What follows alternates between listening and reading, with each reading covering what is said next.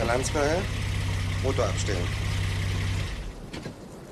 Motorhaube öffnen, Kofferraum öffnen, Sitzbank annehmen.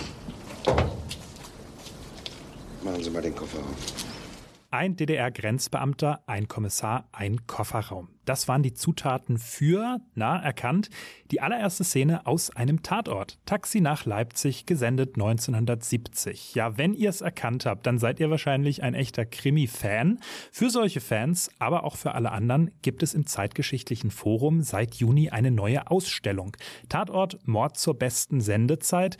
Und über genau diese Ausstellung wollen wir heute reden. In einer neuen Folge Radio für Kopfhörer. Mein Name ist Justin Andrehe. Schön, dass ihr eingeschaltet habt. Mephisto 976, Radio für Kopfhörer. Ja, wir Deutschen, wir lieben Krimis, das ist fast schon so eine Art Klischee, aber es ist ja durchaus auch was dran. Seit über 50 Jahren beschert die Tatortreihe der ARD richtig fette Einschaltquoten. Sage und schreibe 26 Millionen ZuschauerInnen hatte der meistgesehene Tatort. Und parallel dazu war und ist ja das Ostpordant vom Polizeiruf 110 auch ein Riesenerfolg. Über 1500 Fälle haben die Tatort- und Polizeirufkommissarinnen von München bis Magdeburg mittlerweile gelöst.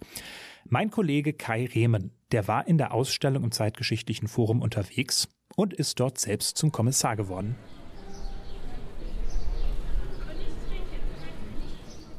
An diesem Sonntag ist es warm in Leipzig. Die Sonne scheint und im Stadtzentrum ist einiges los. Kinder rennen mit Eis in der Hand umher, die Glocke schlägt zur vollen Stunde und von irgendwo ist Straßenmusik zu hören. Ich ahne noch nicht, dass ich gleich einen Mordfall aufklären muss. In der Wechselausstellung Tatort Mord zur besten Sendezeit werden die Besucherinnen und Besucher nämlich selbst zu Ermittlerinnen und Ermittlern. Das weckt Interesse. Ein älteres Ehepaar besucht die Ausstellung, obwohl keiner von beiden die Krimis schaut. Ich gucke das nie. Ich auch nicht. Also man weiß ja, was der Tatort ist, aber wie gesagt, ich kann sowas Brutales echt nicht sehen. Ich kann das dann nicht verarbeiten und schlafe nicht.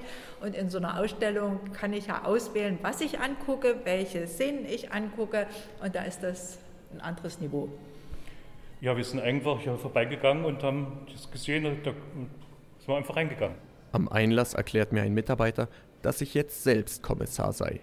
In der Ausstellung seien Hinweise und Indizien versteckt, die ich finden müsse. Ein anderer Mitarbeiter sorgt dafür, dass die Hygienevorschriften eingehalten werden. Ich gehe in den ersten, leicht abgedunkelten Raum. In der Mitte steht ein Glaskasten. In ihm liegt ein verkohlter Körper. Es ist der Leichnam von Wilhelm Grimm. Seinen Mordfall muss ich aufklären.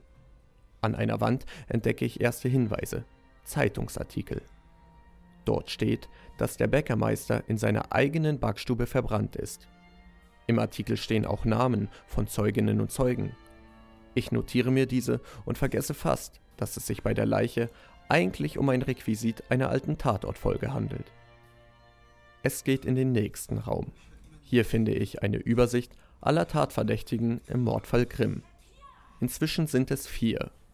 Die Geschäftsführerin, die zwei Kinder von Wilhelm Grimm und der Geselle der Bäckerei. Ich mache mir wieder Notizen. An einer Wand sind drei kleine Bildschirme montiert. Kurze Videobeiträge erklären den Produktionsablauf einer Tatortfolge. Von der ersten Idee bis zum fertigen Film. Vor der ersten größeren Sitzung muss die Redaktion ein Thema und einen Drehbuchautor finden. In einer ersten Besprechung stellt der Regisseur dem Team das Buch und seine Ideen zur Umsetzung vor. An der hinteren Wand hängen Kostüme der Schauspielerinnen und Schauspieler. Hut, Mantel, Lederjacke, Aktenkoffer. Alles Requisiten aus alten Folgen. Der dritte Raum ist dann dem Arbeitsplatz von Dr. Karl Friedrich Börne nachempfunden. Der Gerichtsmediziner aus dem Münsteraner Tatort ist einer der Fanlieblinge. Wenn man nur ganz kurz hinschauen würde, könnte man wirklich meinen, man stünde in einer Pathologie. Fliesen an den Wänden, helles Licht und in der Mitte steht ein Obduktionstisch. Auch der ist ein Originalstück vom Set. Ein kurzer Test, ob der Tisch auch wirklich aus Metall besteht? Das tut er. Ich sammle weitere Beweise im Mordfall Grimm. In Börnes Labor kann ich DNA-Spuren vom Tatort untersuchen. Inzwischen habe ich einen Verdacht. Der letzte Raum der Ausstellung ist dann wieder dunkler. Eine Leinwand ist aufgestellt, direkt daneben ein altes Münztelefon. Auf der Leinwand laufen gerade die finalen Szenen aus der Folge Tod im All. Deren Erstausstrahlung war im Januar 1997.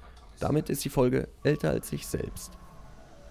Gerade als dort die Kommissarin Lena Odenthal einen Anruf erhält, klingelt es auch plötzlich im Ausstellungsraum. Das Klingeln kommt von dem alten Münztelefon. Auch das ist die originale Requisite aus dem Film. Kommissarin Lena Odenthal wird diesen Fall übrigens lösen.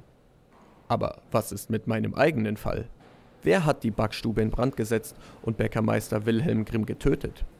Ich gehe meine Notizen durch und fälle eine Entscheidung. Meinen Tipp gebe ich in ein Display neben der Ausgangstür ein. Ein kleiner Zettel erscheint unterhalb des Bildschirms. Ich habe den Mordfall aufgeklärt. Die richtige Person sitzt jetzt hinter Gittern. Zum Dank erhalte ich meinen Ausweis als Kommissar für besondere Aufgaben. Den hefte ich mir neben den Presseausweis an die Tasche und verlasse die Ausstellung. Im Vorraum treffe ich noch einmal das Ehepaar vom Anfang. Das Ehepaar, was den Tatort eigentlich gar nicht schaut, Sie erzählen von ihren Highlights der Ausstellung. Also mir hat die Ausstellung gefallen, weil die vielseitig gewesen ist und äh, gut strukturiert und spannend fand ich auch so, dass da nebenbei so ein Fall eingeflochten wurde, wo man auch selber recherchieren konnte. Ja, mir hat er eigentlich auch gefallen, vor allem weil er eben die verschiedenen Aspekte auch gezeigt hat und die verschiedenen Requisiten und dergleichen. Ein weiterer, frisch ernannter Kommissar verlässt die Ausstellung. Christian ist großer Fan der Tatortreihe. Kein Wunder also, dass auch er den Mörder oder die Mörderin von Wilhelm Grimm überführen konnte. Er schaut die Krimis schon seit seiner Kindheit und ist von der Ausstellung angetan. Insgesamt hat mir die Ausstellung gut gefallen. Besonders gut ähm, war aus meiner Sicht, dass man selber Tatortkommissar spielen konnte äh, und am Ende schauen konnte, ob man die Lösung wohl richtig gefunden hat. Ich hatte Glück, also äh, meine Lösung war Gott sei Dank richtig. Das hat, glaube ich, Spaß gemacht. Ich konnte das alles soweit ganz gut nachvollziehen. Ähm, und ja, man weiß ja letztlich, dass der Tatort in vielen Dingen nicht ganz so realitätsgetreu ist. Ähm, das konnte man hier dann sozusagen sich nochmal bestätigen lassen. Wenn es nach ihm geht, schaut man nach der Ausstellung die Filme sogar mit einem anderen Auge. Vielleicht achtet man so ein bisschen mehr auf äh, Kleinigkeiten, die man hier noch gesehen hat. Ähm, seien das so, ja, hier war vom Münster-Tatort, äh, waren Organe oder ähnliches, die da ausgestellt waren. Vielleicht achtet man nochmal auf so Kleinigkeiten im Hintergrund. Genau das werde auch ich wenige Stunden später tun.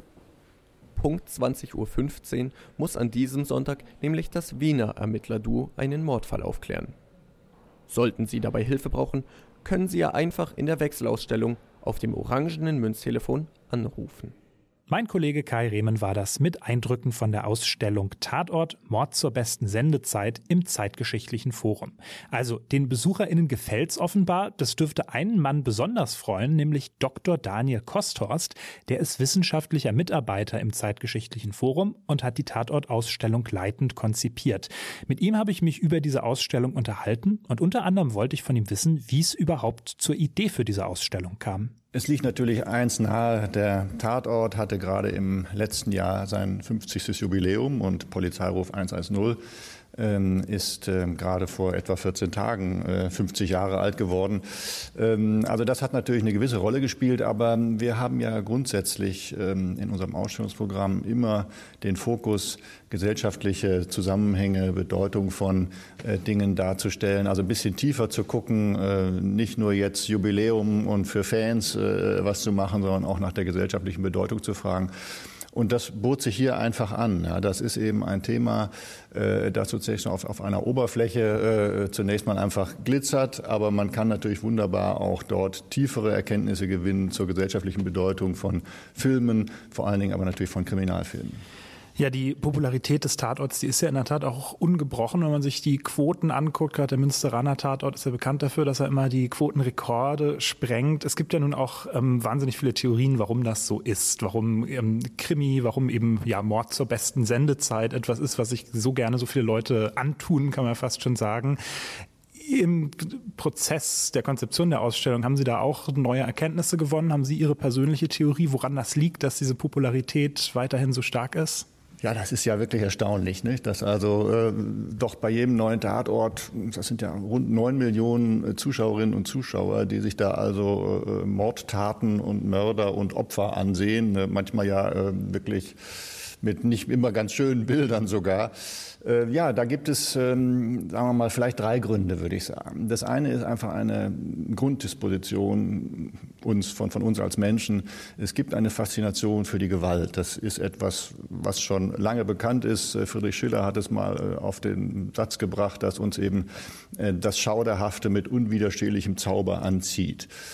Ähm, also das ist ein Punkt, der sozusagen ganz allgemein gilt. Dann gibt es sicherlich als zweites die besondere Funktion von Kriminalfilmen. Ähm, das kann man vielleicht so zusammenfassen. Der Krimi ist ja eigentlich immer sagen wir, dieselbe Grundstruktur. Es äh, geschieht ein Mord oder ein schweres Verbrechen. Damit wird die Ordnung äh, gestört, in der wir alle äh, leben, die moralische, die ähm, rechtliche Ordnung. Und äh, dann wird ermittelt und äh, durch die Kommissarinnen und Kommissare als Agenten des Guten äh, wird der Täter oder die Täterin gestellt, die Ordnung wiederhergestellt. Das heißt, es werden die zivilisatorischen Grundlagen bestätigt. Das ist vielleicht auch ein Grund dafür, dass der Tatort gerade am Sonntagabend so gut funktioniert, weil sozusagen er am Ende des pflichtfreien Wochenendes dann gezeigt wird, wenn es im Übergang zu den Pflichten des Alltags der Woche dann eben stattfindet. Ja, und zum Dritten ist der Tatort selber nun, und das ist ein spezieller, äh, spezieller Grund, einfach ein äh, Format, das eben ähm, durch diese regionale ähm, Verankerung, äh, besonders zur Identifikation her, ähm, sagen wir mal, provoziert und auch, sagen wir mal, mit der Wirklichkeit besonders spielt. Ähm, er gibt ein Versprechen ab, die Wirklichkeit zu zeigen, sowohl was die Kriminalität angeht, als auch was die Ermittlungen angeht. In Wahrheit aber natürlich beantwortet er die Frage nach der Wirklichkeit mit einer Konstruktion von Wirklichkeit. Das kann gar nicht anders sein.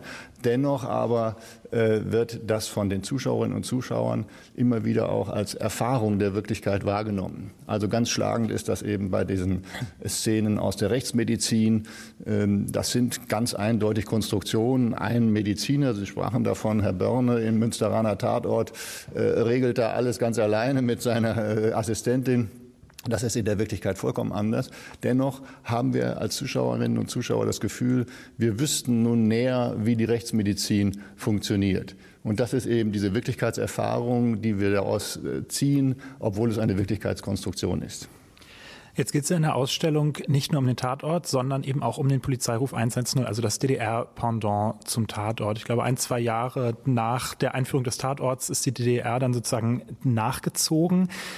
Und es gibt ihn ja bis heute. Wie ist das? Kann man was lernen über Westdeutschland, Ostdeutschland, Wessis, Ossis, damals und heute? Unterschiede, Gemeinsamkeiten? Und wenn ja, was, was könnte das sein? Was kann man daraus lesen? Diese beiden ähm, Krimis, äh, Krimireihen sind ja in ganz unterschiedlichen gesellschaftlichen Zusammenhängen entstanden. Sehr nah aufeinander, also äh, 1970 im November der Tatort, im Juni, gerade vor 14 Tagen, dann der Polizeiruf 110 in der DDR, der übrigens ähnlich beliebt war. Ja? Das war sozusagen der Tatort der DDR. Ähm, aber der Polizeiruf 110 unterscheidet sich natürlich äh, sehr deutlich, weil er einen pädagogischen Charakter hat. Es ging also immer darum, äh, die Kriminalität so darzustellen, wie sie möglichst tatsächlich war, äh, aber eben nicht zu stark äh, im Sinne des, der sozialistischen Gemeinschaft darzustellen, auch die das Vertrauen in die Staatsmacht, in die Polizei zu fördern. Also mussten die Ermittler immer erfolgreich sein und immer korrekt sein. Ähm, äh, aber auch die Täter sollten also möglichst in ihrem Umfeld in irgendeiner Weise äh, näher äh, verständlich werden. Das zumindest war dann eben der Ausweg, den die Filmemacher gesucht haben. Sie hatten relativ starke Vorgaben, was die Ermittlungshandlung anging, aber sie konnten, was die Darstellung der alltäglichen Wirklichkeit im Umfeld dieser Täter anging, eben etwas freier ähm, agieren und haben dadurch wirklich interessante Szenen des Alltags der DDR geschaffen. Und ähm, das wollten wir in dieser Ausstellung unbedingt zeigen, dass es also natürlich Unterschiede gibt, einfach weil das gesellschaftliche Umfeld anders war, dass aber beide Filme natürlich äh, wirklich äh, interessante Einblicke in äh, die historische Wirklichkeit geben. Es gibt ja auf der Website des Zeitgeschichtlichen Forums schon eine ganze Reihe von Ausstellungsstücken. Der berühmte Seziertisch ist etwa dabei. Ähm, haben Sie ein persönliches Lieblingsexponat in dieser Ausstellung? Ja, mein Lieblingsexponat, das ist ganz am Ende der Ausstellung zu sehen. Ähm, das ist eine zunächst ganz unscheinbare Taxi-Rufsäule. Ich weiß gar nicht, ob sowas noch gibt. Heute findet ja vieles digital statt, aber man kann also ein Taxi äh, auch an einer Säule rufen. Und ähm, das ist ein Objekt aus einem Film von 1997, der schon sehr früh das tat, was heute viele Tatorte machen, nämlich bewusst mit der Wirklichkeit auch brechen. Also das trifft für den Münsteraner Tatort ja auch zu. Da wird viel Komödiantisches gemacht und da geschehen Dinge, die man in der Wirklichkeit nicht so häufig äh, erleben kann. Aber es gibt auch andere äh, Formate inzwischen im Tatort, die das tun. Aber dieser Tatort hieß Tod im All und war ein Odenthal-Tatort äh, vom äh, Südwestrundfunk.